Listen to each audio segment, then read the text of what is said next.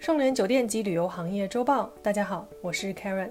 本期话题：这些餐饮行业的知名品牌永远消失了。回顾过去半年，北京、上海的服务行业呢遭受重创，全国多地禁止堂食，三高一低，重压未减，餐饮人的日子怎一个惨字了得！本就是强弩之末的不堪最后一击，尚有几分家底的也元气大伤。企查查数据显示，二零二零年餐饮行业注销门店数量超过三十二万家。二零二一年，行业吊销或注销了九十三点五万家店。二二年的上半年，餐饮相关企业共吊销注销三十七点三万家，仅半年就超过了二零二零年的全年。这一波，餐饮人撑得好辛苦。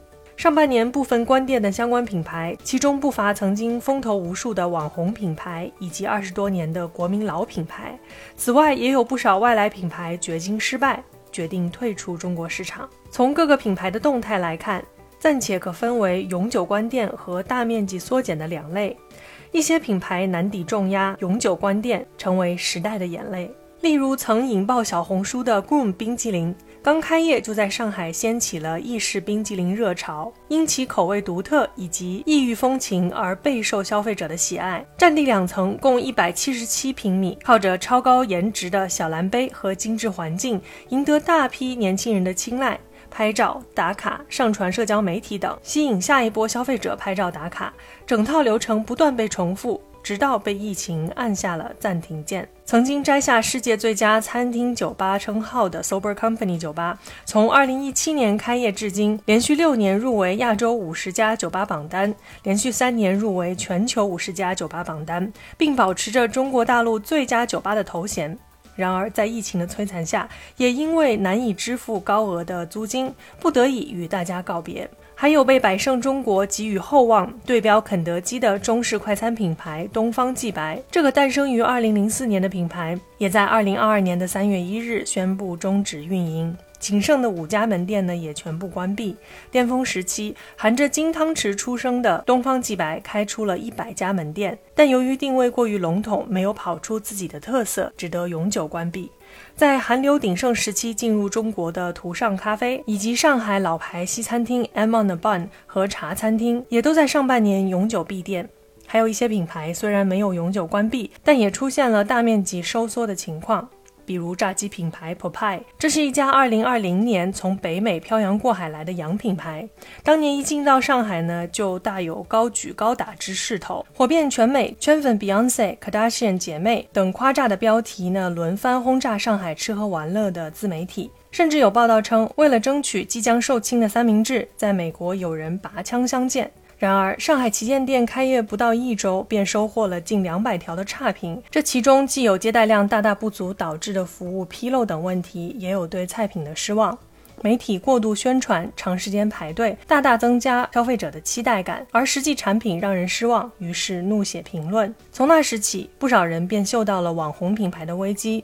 当品牌和产品内核无法承载巨大的热度，网红注定也不会长久。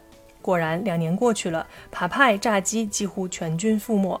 另外一边，麦吉奶茶店呢也关闭了十家。这个被周杰伦 MV 带火的奶茶品牌，在伦敦、东京、首尔、横滨等城市呢都有分店。一九年六月呢，进入杭州，开出了中国大陆首家店。当时火爆到什么程度呢？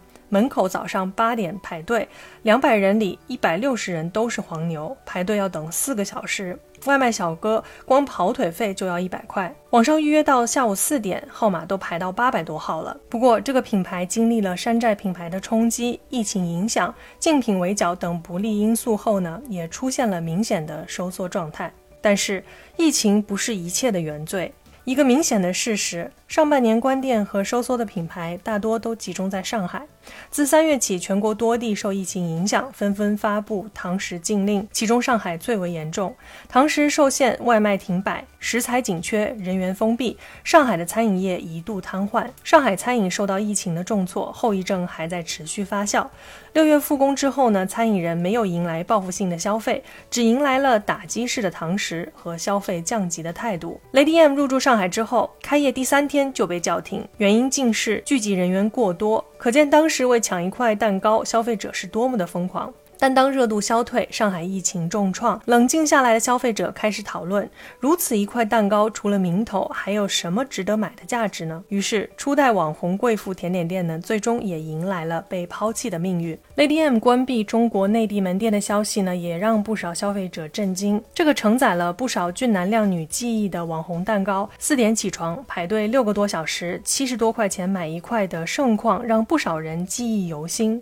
不夸张地说，Lady M 是贵。贵妇下午茶的引领者也宣布将在九月十日之前关闭内地的所有门店。面对市场的讨论，虽然品牌方火速宣称后续将采用直营模式经营中国内地地区，但这个网红品牌热度退去也是可见的事实。Lady M、Groom、Sober Company 酒吧这些靠着精致、轻奢、快速走红的品牌呢，都被抛在了一边。网红一词似乎和套路、短命、韭菜等词呢捆绑在了一起。一些餐饮品牌甚至不愿被贴上网红的标签。另外一边，外来的和尚也不好念经，高开低走也是普遍。图上咖啡的退出中国，也让不少从业者感慨。和多乐之日。必品阁同属韩国希捷集团的图上咖啡，曾经以八千亿韩元（约合人民币四十三亿）被出售。二零一零年，中国首家门店开业；二零一四年，全国首家旗舰店落户上海；二零一七年，门店数量达三十六家。而在今年三月下旬，官方发布一封告别信。宣布仅剩三家的中国门店也将关闭。其实，外国品牌在国内高开低走的现象非常普遍，比如之前的咖啡陪你、Mango Six 等。今年除了图上，还有 Lady M、Groom、p a p a y 等。这些外来品牌以咖啡、烘焙、炸鸡为主要产品，靠轻奢潮流范儿打响中国市场，往往选择上海、北京这样具备势能的城市扎根，并迅速引爆话题，带动消费节奏。然而，不少外来的品牌不具备差异化竞争优势，也无法读懂中国年轻人的真正喜好，而是将注意力放在了布局门店场景上。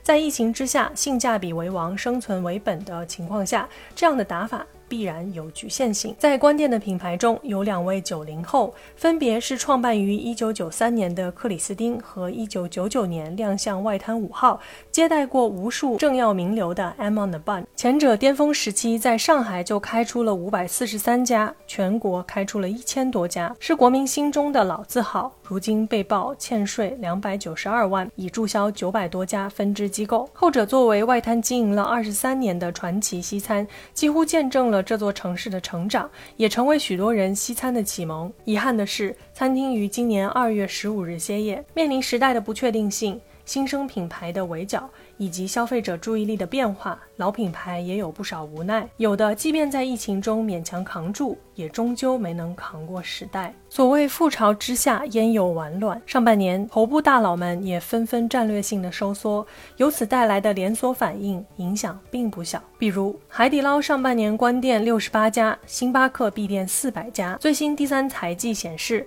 中国市场季度营收暴跌百分之四十。百胜中国旗下的首个完全本土化的中国品牌东方既。白也结束在了十八岁。对于中小品牌来说，头部品牌就如同流量收割机，而从头部中分得的流量也是十分正常。如今空置率大大提升，新增品牌不能自带流量。对于很多品牌而言，陷入被动收缩的境地。高盛中国分析师近日表示，由于疫情影响行业的复苏前景和宏观的不确定性，该行将对中国餐饮服务行业2021年及26年的复合增长率的预测，从此前的百分之十一下调到了百分之八，而预计行业2022年将停滞不前。当下可参考的大致数据是。中高端餐饮大多恢复到了去年的百分之三十，基本都还在血亏。休闲正餐恢复到了百分之五十到六十左右，勉强维持。好的快餐恢复百分之七十到八十，算是最佳的。看起来客流在渐渐的恢复，但商务社交减少，拉低客单价，而家庭客群则对性价比更加重视。今年餐饮人的压力依旧很大。本文内容来自餐饮老板内参，感谢收听本期内容。如果喜欢节目，请别忘了为主播分享一下。我是 Karen，我们下周见。